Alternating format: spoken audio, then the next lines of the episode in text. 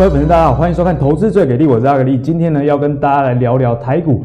最后这一段时间呢，我们到底要怎么样去看待啦？我们先来看一下美股最近的状况。其实美股啊，在上周四跟五我们昨天的节目有提到嘛，两天大概就跌了将近一千点，哎，其实是蛮大的一个跌幅。那有跟大家分享嘛，正央其实出现在科技股的部分。除此之外，我们还有观察到一个现象，那就是公司的内部人，哎，似乎有偷跑这样的一个状况哦。而且从这个数据上来看，现在内部人卖股的。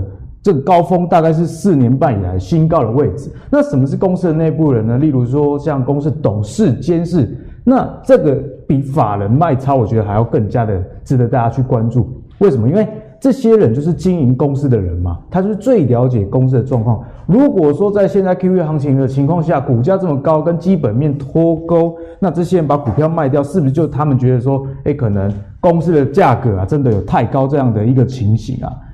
之前呢，二零一五年这些大股东们卖股发现了怎么样的状况？在二零一五的十一月左右，当内部人抛售数十亿美元的股票之后，在六十五天之内啊，这个美股就大跌了这么一大段，并且在二零一六年的年初触及到了低点。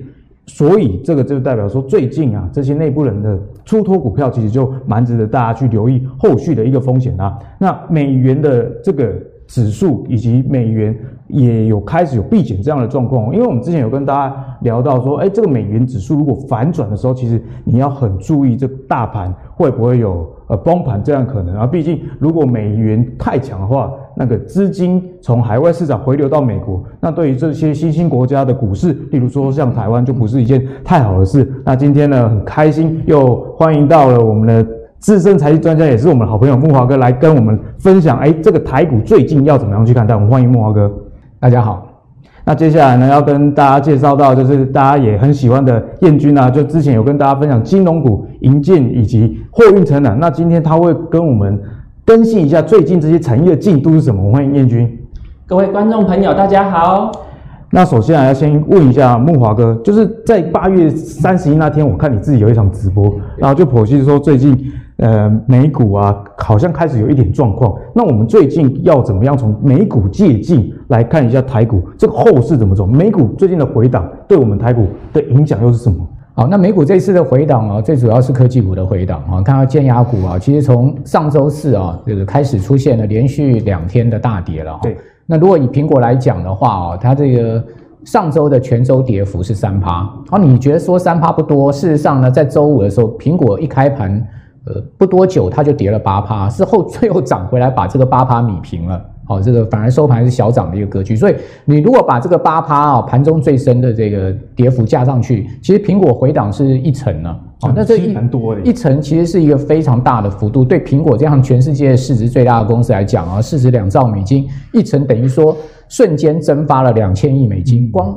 单是苹档苹果这一档股票哈，那另外 FAMG 这五档股票上周全周的跌幅平均都有在三趴左右，也是蛮蛮重。那这五档股票的市值加起来是六兆美金，也就是说我们不管盘中的最深的跌幅啊，我们单是看那个收盘的跌幅啊，上周五美股收盘跌幅，这六档股票总呃这五档股票总共蒸发的市值就将近两千亿美金，哇，好多哦。所以说这么大的钱蒸发哈，的确就会引起市场的震动了哈。那尤其是说。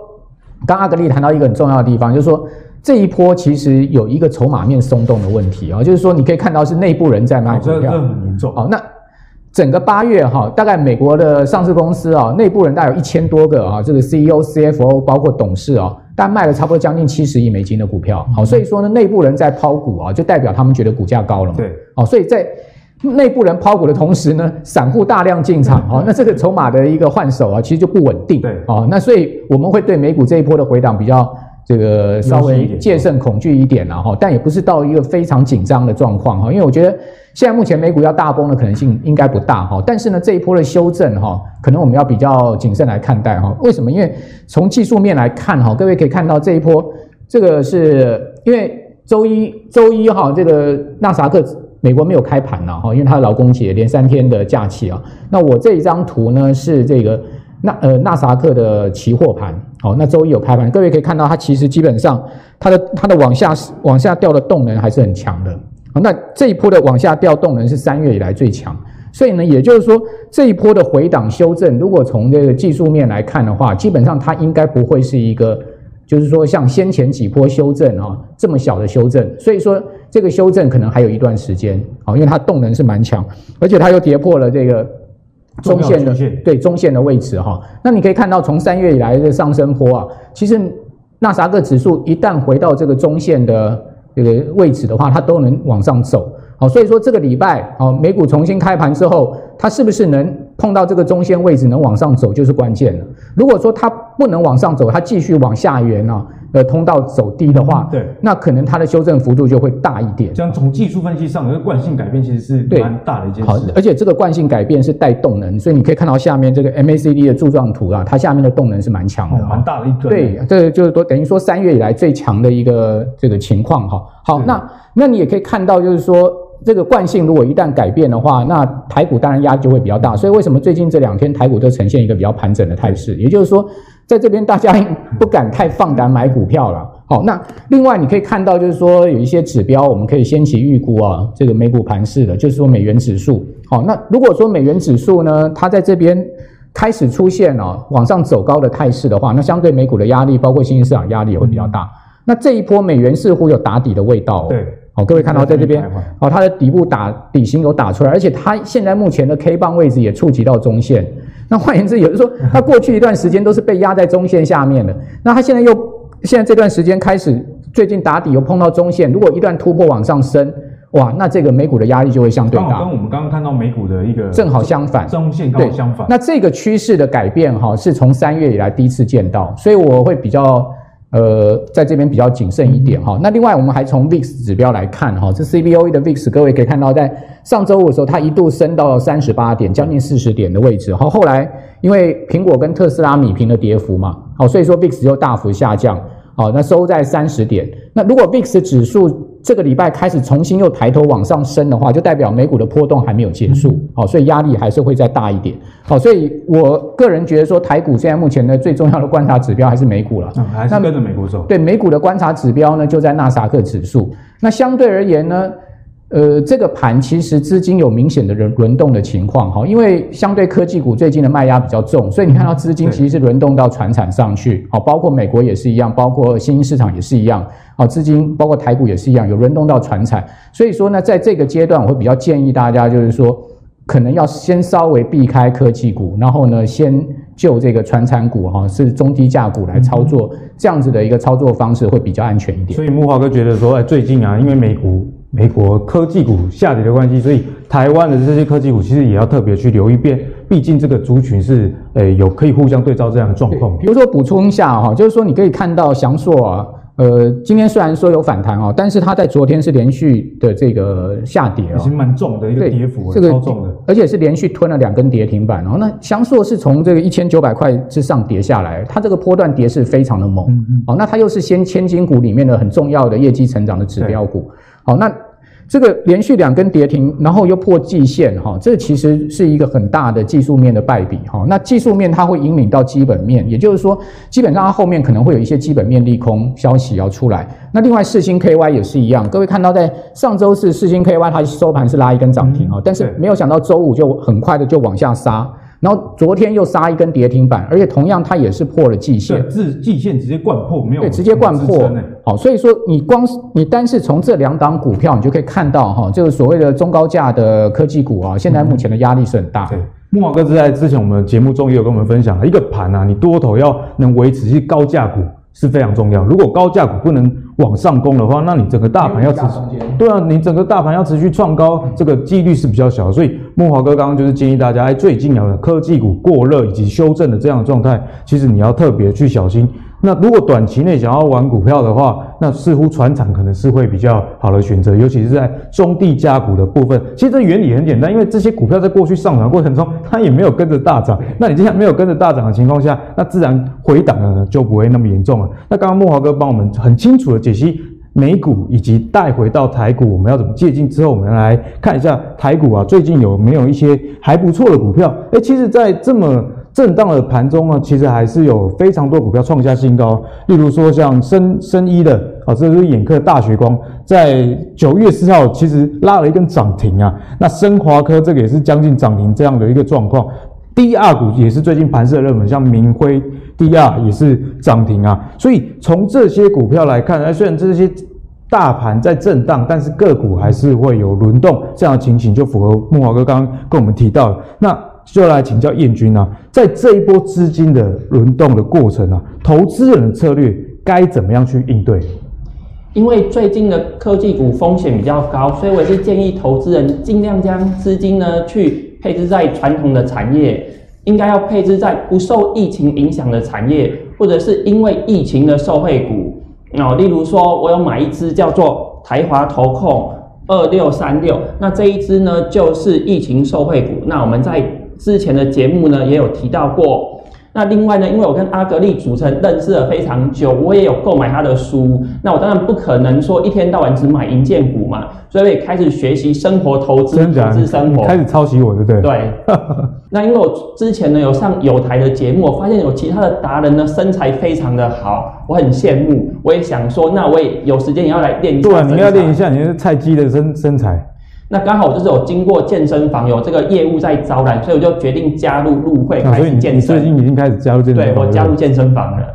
好，期待你下一集露肌肉，好好？那加入健身房我是在想啊，就是因为我从大学毕业以后，我离开了这个学校，我几乎就是不运动的。那连我都开始啊、呃、健身，加入健身房，那我就在想说，有没有什么概念股是可以布局的？所以后来我找来找去呢，就选择戴宇。好，戴宇呢就是。一五九八的戴宇，那这只股票呢，它也是涨得非常的多，最近涨势很凶哎。对，大概是涨了几倍了，还可以买吗？这么高你还在讲？那同样是这个健身房概念股呢，还有两家公司，那一个是一五一五的力山，哦，它也是上涨，但是涨的就没有那么的多。那另外一家公司呢，是一七三六的乔山，那这三家公司呢，都是卖健身器材的。所以健身器材股，我们现在还可以关注吗？毕竟短线上，我觉得还蛮过热的这样一个情形。那大家会发现说，其实戴宇的涨幅是比力山、乔山来的高的，原因是因为他们销售产品的内容不同。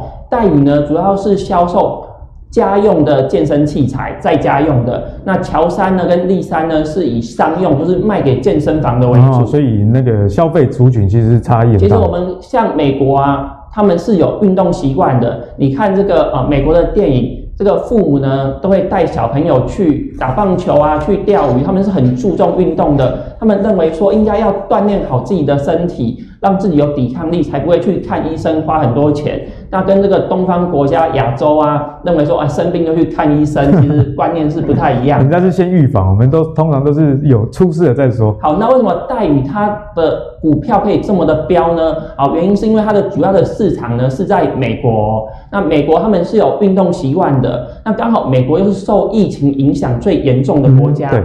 他们有些人想要运动，可是不敢上健身房啊，怎么办？那干脆就把健身器材搬到家里，在家里运动嘛。那美国又不像香港说房子很小，它房子很大，所以健身器材放了三台五台，其实啊家里都是放得下的。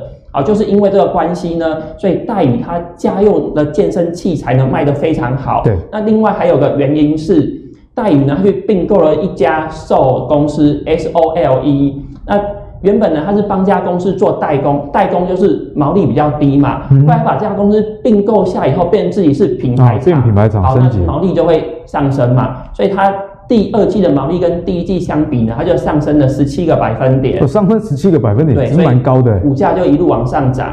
那另外还有一个很厉害的是，这个戴宇呢，在二零一九年又并购了一家 AI 公司。并购 AI 公司，健身房并购 AI 公司？例如说去健身房，有时候这个到底。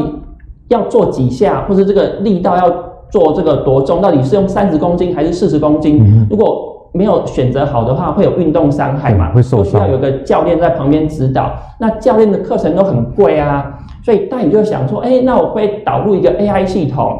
那就是直接告诉这个在家健身的这些人说，哎、嗯，力道应该用用多少？对，如果姿势错误，可能就哔哔哔就发出声。我觉得这这个功能真的是很好，不然有时候健身练一练乱练，其实身体是会受伤的。对啊，那戴宇就是因为第一个刚好北美的这个疫情的关系，然后又并购了品牌厂，所以从代工升级变成品牌。那另外也切入这个 AI，我觉得是未来的趋势。所以我们就看到戴宇呢，它的股价呢是一路往上涨的。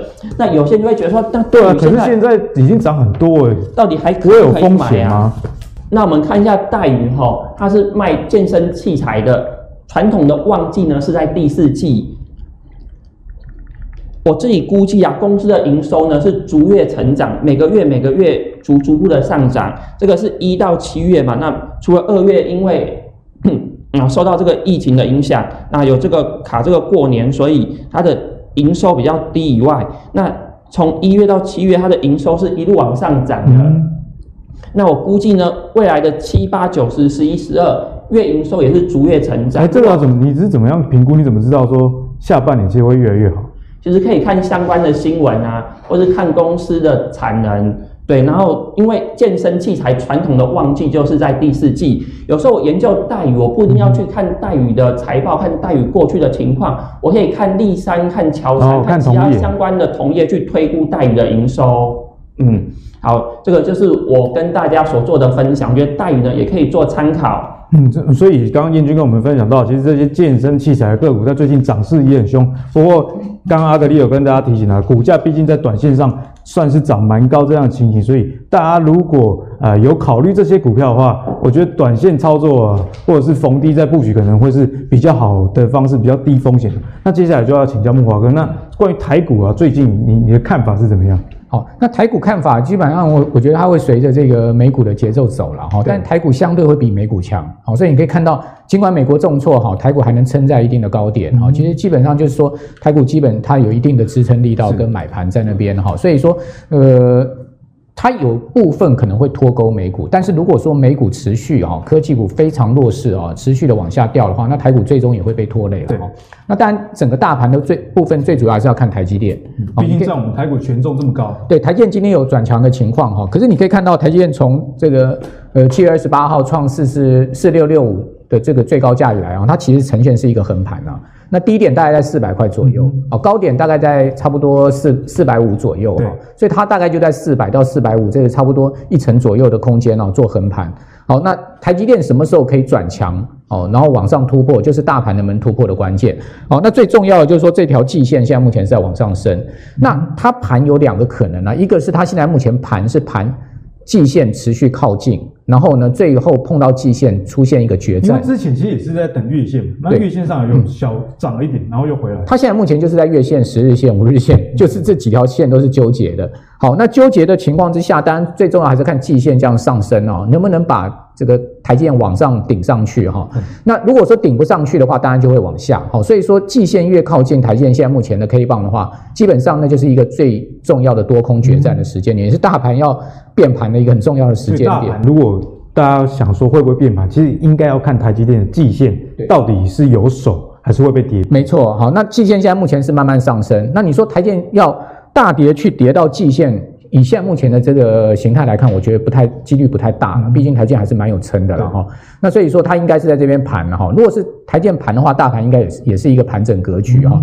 那大盘现在目前乖离年线大概十趴左右，然后贵买乖离年线大概是十三趴左右，然后相对而言呢，我统计过纳斯达克指数呢乖离年线是二十三趴哦，二十三。标准普尔五百指数乖离年线是二十一趴，所以相相比美股的情况下，台股好像还。安全一点，相对乖离没有那么大，但是十趴到十三趴其实也乖离有一层，好，所以你也不能说它乖离小。那相对美国科技股乖离是非常大的，你看纳斯达克是二十一趴，费半是二十二十三，费半是二十一趴，纳斯达克是二十三。所以只要一遇到回档，就像上礼拜那样，其实它就很剧烈，幅度蛮大。对，所以你看到为什么道琼相对在纳斯达克科技股回档的情况之下，还能逆势走高，最主要是因为道琼只有乖离年限六点四趴，那主要是对啊，所以主要就是它乖离相对小嘛，所以说相对而言呢，你要去找那个乖离年限相对小、基期比较低的，嗯、哦，那个纳萨克相对乖离大，所以说它卖压重，筹码又比较乱。那美国的传产股，好、哦、像我最近。美股操作，我也是以传产股为主哈，就买进一些呃之前受害最深的，像航空股啦、饭店股啦，好，那这些股票其实相对在科技股重跌的情况下，它逆逆势走高，为什么？因为整个。道琼乖离就六趴多，所以说资金一样会从这些高价股把它卖掉之后转进到这些中低价股啊，这这种疫情的受害股上。那台股的节奏也是一样，嗯、所以你会看到台股最近在涨的，就是说相对先前没有涨这么多的股票，那相对他们的股价又相对比较低的。好，你看到主要的，如果以科技股来讲的话，主要的族群就是最近有这个缺货题材的这个面板股，是哦，友达、群创。好，虽然说这两天休息，但我觉得它。休息完、整理完之后，量稍微缩一点之后，它又可能会再攻，好，因为毕竟现在目前面板受惠疫情的笔电啊，好，平板这些需求很旺，都起来了，好，所以说相对他们的需求量，哦，基本上是有在上来，好，然后所以公司派也说订单满满，好，所以说在这样的状况之下呢。你科技股你要注意，就是说所谓的中低价的科科技股哈，那个有有缺货题材的。哦。那传产股的部分呢，你可以去注意营建资产哦，这些有台币升值哦，然后相对他们也有这个题材的。好，那另外呢，还有就是所谓的风电啊、太阳能这些绿能的题材。最近绿能真的是很夯，因为太阳能股票涨翻天。对，好，那太阳能的股票涨翻天之后呢，这两天稍微有拉回休息一下哈，因为毕竟过热嘛，哈，所以说资金它有转进到相对风电的族群，所以风电、太阳能它会轮着轮着来。所以你看到这两天最强的是什么？是中兴电啊、大雅啊，哦，你看到是华晨啊、苏配电哦，在昨昨天都亮灯涨停，好，盘中都亮灯涨停，为什么会这么强？因为相对它就是属于在风电族群里面线型比较好，然后相对它的获利未来透明度也比较高，所以你可以看到风电、太阳能现在目前是台股的焦点。好，那你可以看到像大亚哈，然后中兴电、华晨这几档呢，它不是做所谓海上风机那一块，它反而是做风机连接到陆地上变电器啊、电缆这一块。啊，资金现在目前是有往这一块市场走。好，那尤其是像华晨，它又切入到特斯拉的这个。呃，所谓的这个蓄电、蓄电充电的系统，哦，那我觉得这一块呢，就变成是相对资金啊，另外一个进驻的避风港。好，所以说资金现在目前的轮动的态势非常的明显，好，就是往这些中低价，然后相对基期比较低、乖离年限没有那么多的股票走。好，那什么样的股票我们要稍微避开一点？就是像 IC 设计、半导体，像先前涨非常多，之前比较热的，其实就是要避开的。对，你看到那些天千金股，或是股价逼近千金的，好，或是说过去是千金候选人的，现在目前都纷纷被打落下来的这一些呢？因为你卖掉这些股票一张，你可能可以买这些十几块的股票，可以买个一百张，哦，所以说资金就会转往这个地方走。然后另外就是说资金面上面，你会看到每天的成交这个总值大概还有两千多亿哈。我讲的是集中交易场，那最重最主要还是三成是当冲啦。现在当冲好像有听说有些股票一天可以四成的比例都是当冲。对，一天的它的成交总量大概有四成啊，这个是在当冲。哦，所以说这些冲冲热的股票呢，哦也是啊盘面上面有量。好，这个热门的股票的焦点，好，所以大家可以找寻这个当冲热的。当然，如果你善于当冲的话，哈，那你也可以，就是说，呃，我我觉得你不要重压啦，浅尝啦，哈，就参与一下。然后呢，止养一下。对对。然后另外一部分呢，你要顺着这个潮流，往一些涨没有那么多，但是它现行是一个比较漂亮的缓步走升的哈，或者是说它沿着一个三十度角，哦，甚至这个三十五度角这样的一个形态。至少多头格局还是。稳定的一个东西哦，就不要破，最好是不要破月线哈，甚至没有破十日线，然后维持在这个均线上升格局的这种传产股，你就可以多留意了。对啊，我最近也有观察到跟慕驊哥类似的现象，像我早上要录节目嘛，一开盘呢，通常这股票哦，我赚的还好像不错哎，结果录影完了已经掉下去，已经掉下来了，通常都是被这种当冲族群给破坏了。那刚刚慕驊哥也跟我们分享到嘛，其实。哎，太热的族群啊，其实你赚到钱，可能就要考虑转换了。我自己也有这样的观察，就是在台股目前，族群上涨，你你那个利多可能你反应个一两天，然后就没了。好像太阳能今天茂底也也跌停啊，上礼拜涨停嘛，其实那个震荡是非常剧烈。反而是说，哎，你看到太阳能在涨，就该思考像木华哥刚刚跟我们分享的。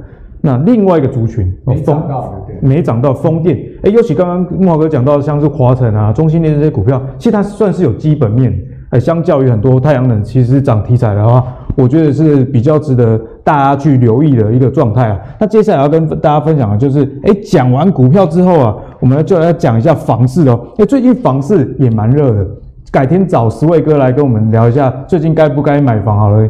嗨，十位哥有看我们新节目吗？那下一集呢，希望能邀请到思维哥。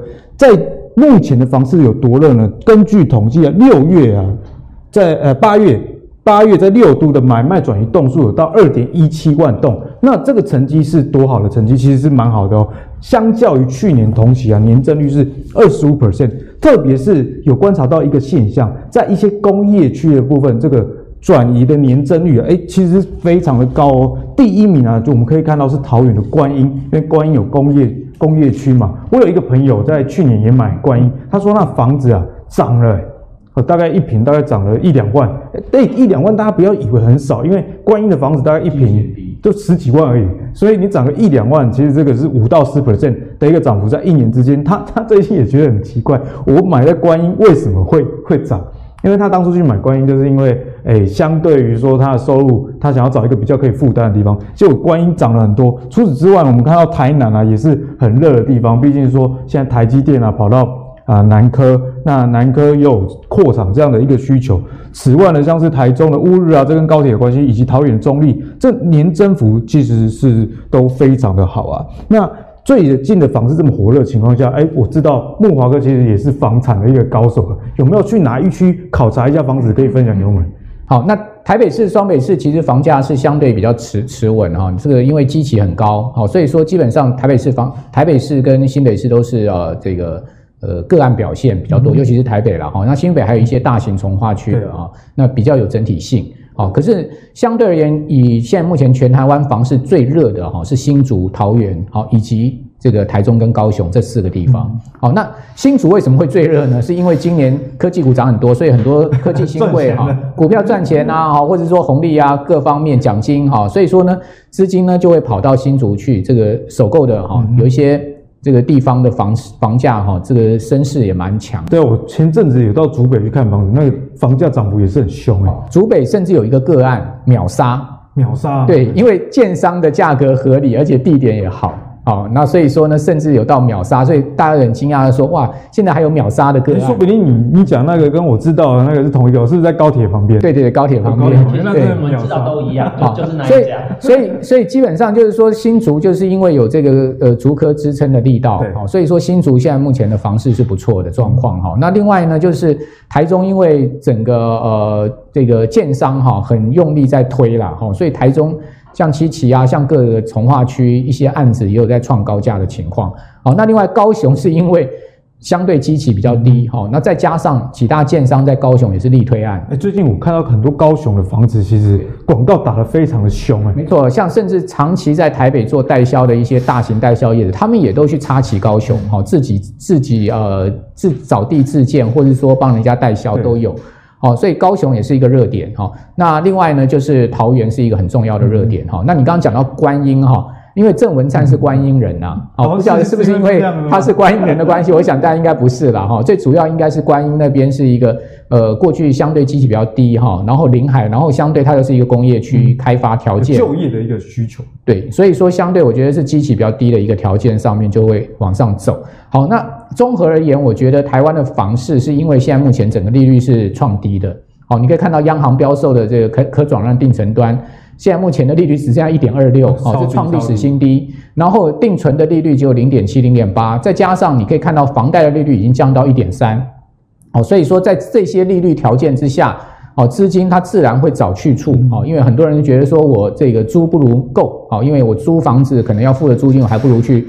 还本金利息这样情况，利息可能比租金还要低。对，利息会比租金还要低，所以等于说你买房子买到对的案子的话，那你可能还可以省掉租金的部分哈。所以说，我觉得这个这个趋势跟潮流会继续推动台湾房市，但我觉得以现在目前整个国民所得的这个条件以及 GDP 的条件，也不可能再造成台湾房市出现一波像是零八年、零九年到二零一四年那样子的一个大涨。因为其实差异就已经很大。对。但最近最近二十年，台湾房市涨最凶的就是零八年、零九年到一四年那一波。那一波大概啊，以台北、双北来讲，房价基本上都涨一倍。那你说现在这样的基期会不会再往上推升一倍呢？我觉得以现在目前的条件，应该不至于啦。好，但是它稳住、缓步推升的可能性是存在的。所以因为现在货币宽松，加上刚刚木华哥讲利率比较低嘛，所以呢，房市在这么热的情况下，其实。石伟之前有跟我们分享到，他说你买房是可以，毕竟利率比较低。像我最近啊去对保，利率是一点三一 percent，真的真的是蛮低的。我去年八月看房子的时候，那时候建商的专案利率还要一点六五，对，那今年只剩一点三一，其实这个利息钱是省的非常多。不过如果是要投资房子的话，可能就像木华哥刚刚讲的，毕竟基期已经不一样。台北市很多房子一平都已经超过百万了，你要到它到两百万，以每个人的收入的状况来说，推升毕竟还是有限啊。但是以保值这一块，哎，房市似乎还是不错的状况。那其实我们知道嘛，彦军其实对银建股也非常的了解，自己也跑到台中去炒房啊。你明明住在台北民生社区，跑到台中去买房子干嘛？因为台中的房价会涨啊。你买在台中哪里？北屯区，你买在北屯，哎、欸，北屯是台中好像是人口最大的一个区域，它比较偏啦，因为基期比较低，所以我觉得未来的潜力真的是非常大。嗯、那至于啊、呃，台湾各地区房市的看法呢，其实我跟木华哥的看法是啊、呃、完全一致的。那我有帮大家整理出来这个表，那我们看到新竹啊、台中、台南、高雄呢，其实房价都有上涨的现象。好，原因是因为建商呢，它是走小平数。啊、呃，低总价高单价的路线，就是平数很小，那总价也低，但是单价呢，啊、呃，每平的售价呢又往上拉抬。现在房子好像都是这样，总价市场，呃，反而不是每一平，大家看可能每一平很贵，可是这房子还是一下就卖掉。像我买板桥嘛，我隔壁的那个建案呢，一平大概五十几万，不过它的坪数大概十三到十六平而已，哎，都秒杀这样的状况，我觉得非常夸张。好，那我们发现热销的地区呢，其实都在都会区啊，所以如果是乡村的话，其实其实房价呢是不太会涨的，然后都是涨都会区。那我分析一下新竹市吧，新竹市是所有行政区域里面生育率最高的，好，大家最敢生的，那科技新贵嘛，所得也是最高的，好，所以这一区呢，房价卖得非常好。台中是因为有捷运通车的效应啊，所以房市呢也卖得非常好。台南就是因为台积电进驻嘛，那高雄呢是因为比价效应，因为以前呢台湾的直辖市就只有两个，台北市跟高雄市，那没有理由说高雄的房价比台南还低呀，这不合理呀。那如果台南涨价的话，邻近的高雄市就跟着涨价。好，这个是住宅的部分，以新竹、台中、台南、高雄是表现比较好的。那厂办跟商办呢，是以北部比较热。如果是工业用地啊，盖出来的房子叫做厂办；如果是商业用地盖出来的房子叫做商办。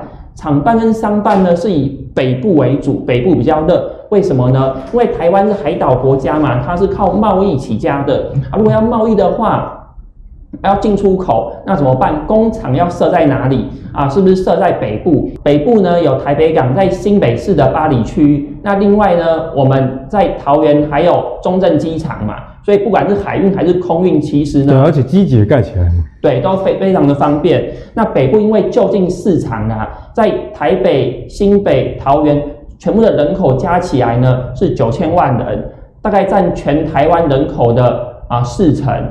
好，所以第一个是工厂呢，要盖在人口多的地方嘛，才走得到劳工。那另外市场呢，也要在人口多的地方嘛，东西才卖得出去。所以呢，厂办跟商办呢，是以北部比较热啊，就是台北啊、新北、桃园比较热。但是因为台北市的地价真的是太贵了，比较适合盖商办。那如果是工业用地的话，地价比较便宜嘛，就是盖厂办，那就是在台北市的近郊啦，啊，新北市或者是桃园啊，对，就是这样子看。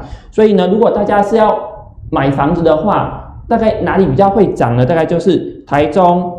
啊、呃，新竹、台南、高雄是住宅地啊、呃、上涨的比较多。那如果是厂办跟商办的话，你要买说，哎，建设公司希望说这个建安卖得很好。如果它的厂办、商办呢是在北部的话，这样子会卖得比较好。嗯、所以燕君跟我们分享，其实，在不同区域呢，你可以投资的这些房产相关的，其实思维上是有点不一样的。那刚刚其实我们讲房市跟大家分享，也是纯属闲聊啦，因为知道说很多人有想要投资房市这样的一个需求。不过在最近电子股遇到逆风的情况下，其实这些房产、营建相关的类股啊，诶，反而好像有值得我们去投资的机会。我在网络上也常常跟大家分享嘛，生活投资是什么？就是你买不起房子，那你至少可以去找房地产相关的股票，有机会啊，就是跟着这一波的涨势、房市的热度，然后赚到一点钱。那拉回来这个议题啊，燕君怎么样来观察这些营建相关的一个类股？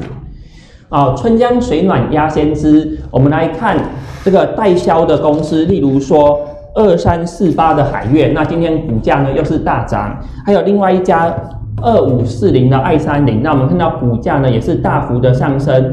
为什么代销公司它的股价会一直上升呢？原因就是因为业绩很好嘛，业绩很好，就是因为台湾的房地产实在是太热了，这个预售屋卖得太好了。这些代销公司呢，一把房子卖出去，一跟客户签约，马上就认列营收跟获利。所以呢，这两家代销公司的股价呢，就一路往上涨。那大家可能会很万谈啊！哎呀，我没有订阅阿格力的文章，我没有买到爱三零，没有买到海月，怎么办？对啊，爱三零跟海月又涨很多了。当爱三零跟海月在分别在六十块跟三十块的时候，就讲。那刚刚彦钧有提到说，最近房市很热嘛。其实昨天海月的营收已经出来了，在八月，这民俗月通常是业绩比较不好，可是海月八月是创下今年单月的营收的新高，那年增率营收年增率有大大概两百 percent 左右，真的是房市现在真的蛮热的。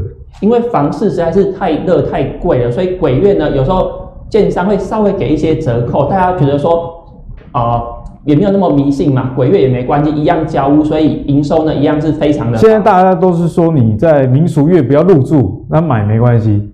对啊，就是之后可能为了这个便宜价格的考量，可能民俗月入住呢也没有关系了。好，那我们来看哦，如果没有买到代销公司怎么办？因为这些。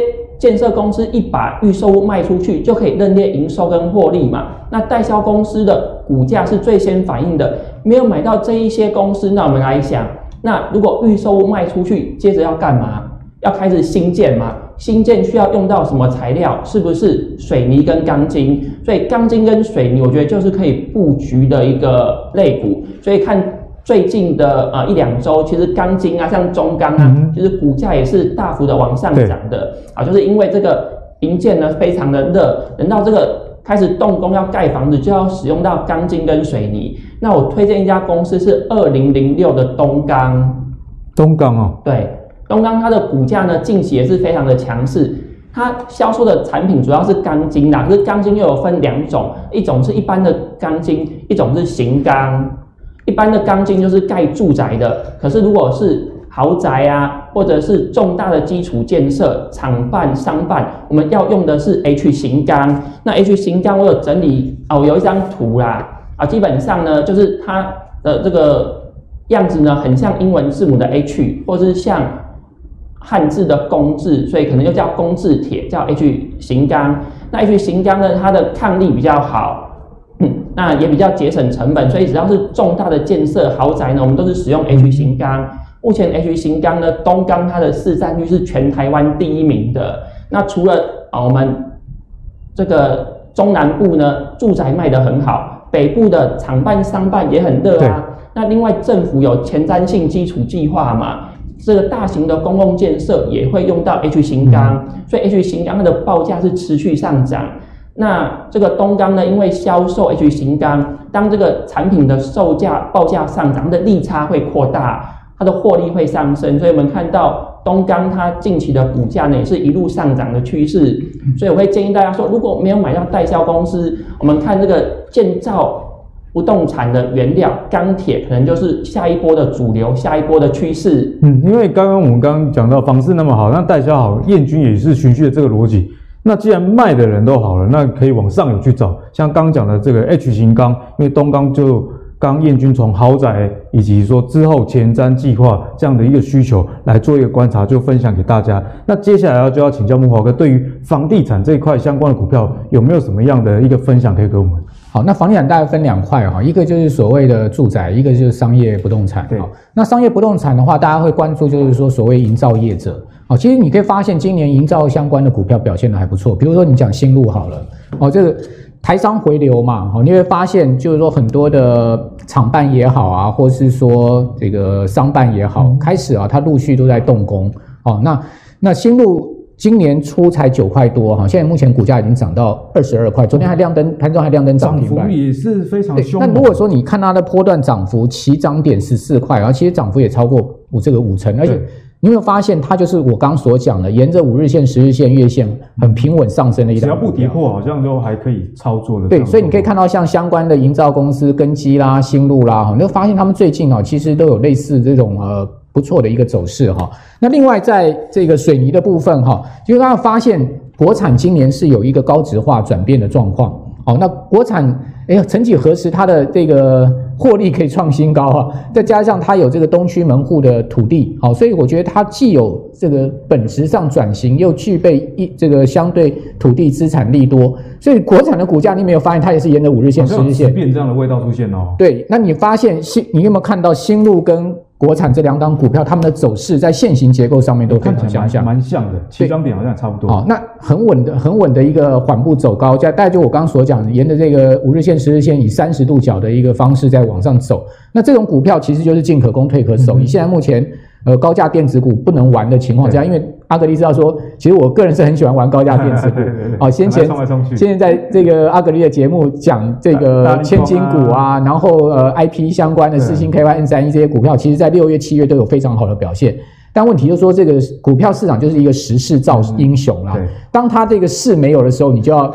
就算你很喜欢它，你也要忍痛抛弃它。涨时重视，跌时我们就要重视。对，那回到什么呢？回到现在市的地方，好，你就可以看到像新路、像国产这些股票，好，甚至像航空股的华航、长龙，对，好，或者是说海运股的阳明，呃，这个长龙海运，你会发现他们的走势。大概也都是这样的类似的情况。木华哥刚刚跟我们分享的，就是说这股价相对没有那么高的啊，又是属于传产，似乎最近都在涨这一些。没错，所以资金我们要找对的地方去哈，比如面板股的友达、群创，虽然说这两天稍微拉回，但是我也觉得他们后面基本上在科技股不缺席的情况之下，这些像这种中低价十几二十块的这个科技股啊，你还是可以去注意。那我们刚刚讲说营造的部分，那当然回归来就是说住宅啊、豪宅的部分。那豪宅，大家想到有两个大的这个挂牌公司，一个就华固嘛，哦、嗯，另外一个呢就是冠德嘛，哈、嗯。那各位可以看到冠德的走势是不是也很符合我们刚刚所讲这样的一个方向跟趋势，稳稳的上，哦，它的角度没那么高，大概二十度的一个角度，但是它就是一个稳稳上，而且量增的一个格局。尤其是最近他们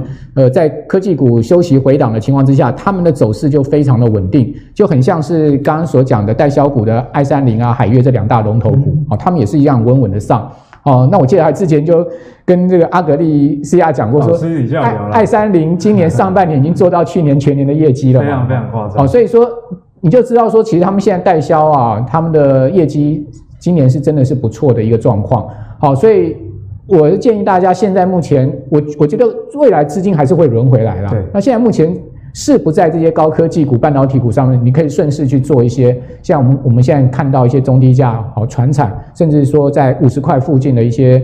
呃，所谓呃这个传产股哈，那这些股票我觉得就比会比较有机会。对，像刚刚我们木华哥有跟我们分享到，哦，像是代销这些公司以外，像新路啊、国产这些公司，其实也都相当不错。那我知道观众朋友还想知道更多的银建股，因为最近银建的指数其实也一直的在创高点这样的状态。彦钧又帮我们额外的分享几档股票。我补充一下新路好了，新路为什么股价会一路上涨呢？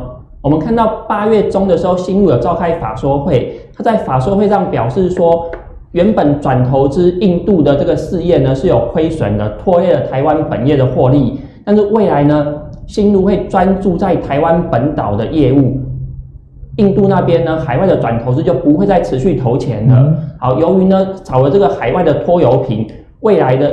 获利呢就有机会持续上涨，所以我们看到新路的股价是在法说会之后呢，开始就一路往上所以跟跟它之前比较不好的获利被砍除也是有关系。因为很多人问我说要怎么样找标股啊？标股原则上就是获利要大幅成长，可能像海月或是啊爱三零，因为它的本业业绩大幅成长啊，所以股价上涨。对，或者是像新路这一种，原本呢它是有亏损事业去拖拖累这个本业，浪子回头型的。对，那当这个。啊，少了拖油瓶以后，获利就回归本业，就大幅增加的话，那股价就有机会持续上涨。新路它主要有分成三个事业体的，那一个是新达环工，它是做污水处理的。那目前呢，新案的金额呢有十八亿元，这个是法说会上揭露的。嗯、那另外呢，大陆工程这个是营造事业，做工程承揽的，目前在手的工程量呢是七百二十亿。那主要是因为说，这个新路的董事长是英琦女士嘛，她跟目前执政党的关系呢是非常的好。那如果之后政府有一些前瞻性计划等等重大的工程呢，嗯，其实我觉得新路都是有机会可以接到订单的。那最后一个是大陆建设，它主要就是建设事业，它的建案呢都卖得非常的好。那在明年呢，二零二一年有一个卓峰这个建案，它已经完销了。它是在松江路跟南京东路的交口，这个建案呢是新路的大补完，所以预期说明年的获利呢有机会，因为这个建案啊、呃、完销而获利大爆发。哎、欸，那个建案我有注意到、欸，哎，就是经过的时候其实会会想要买，因为觉得地点其实不错。对，地点真的很好，刚好在十字路口。但，但是现在还是小资族。买不起，我们先买新北市，改天再回来买台北市。那我们刚刚分享了这么多银建股之后，我相信啊，还是很多粉丝会想要提问我们的木华哥。那既然电子股短期不能玩的话，那如果我现在还有电子股，我需要先落袋为安吗？如果说有赚的话，哈，当然是 落袋为安是上策了，哈。那如果说你现在是短套的话，你可能看一下你套的是什么样的股票。哦，怎么说？哦，就是说你还是要。基本上就是说，我觉得如果说是在科技股上有套住的话，你还是从技术面上来看一下，好，它有没有破均线的情况，尤其是一些重要的月线、季线有没有跌破。那那同时它的月线啊，好，包括五日线、十日线有没有下弯？好，那成交量跟价量之间的关系配比，哦，因为毕竟美国的科技股现在目前的压力比较大，好，所以我觉得相对台股也会被美国科技股给压到，好，所以有这个科技股如果是短套、小套啊，那也建议会稍微做一下停损，停损，好，那等。到相对他们落底哈，然后量缩哦不跌的时候，你再把你先前卖掉的买回来，你中间可以赚那一段价差。我最近也有一些朋友也是问相关的一个问题啊，就是他们买电子股，那营收好，那筹码好像也不错，可是股价就是涨不动这样的情形。像我跟慕驊哥的看法其实有点接近，如果你是有赚的，那入袋为安；那如果你看不懂。之后的局势的话，其实你先小小的停损，亏一点点钱，留了青山在，我觉得这是在股市中，呃，能持盈保泰一个不二的法门啊。因为你手上有资金的时候，当你正确的抓到个股的轮动的趋势的时候，你才有资金去投入嘛，不然也是白搭哦。所以呢，如果你喜欢我们的新节目《投资最给力》的话，请记得到 Facebook 跟 YouTube 订阅我们。那我们下次见喽，拜拜。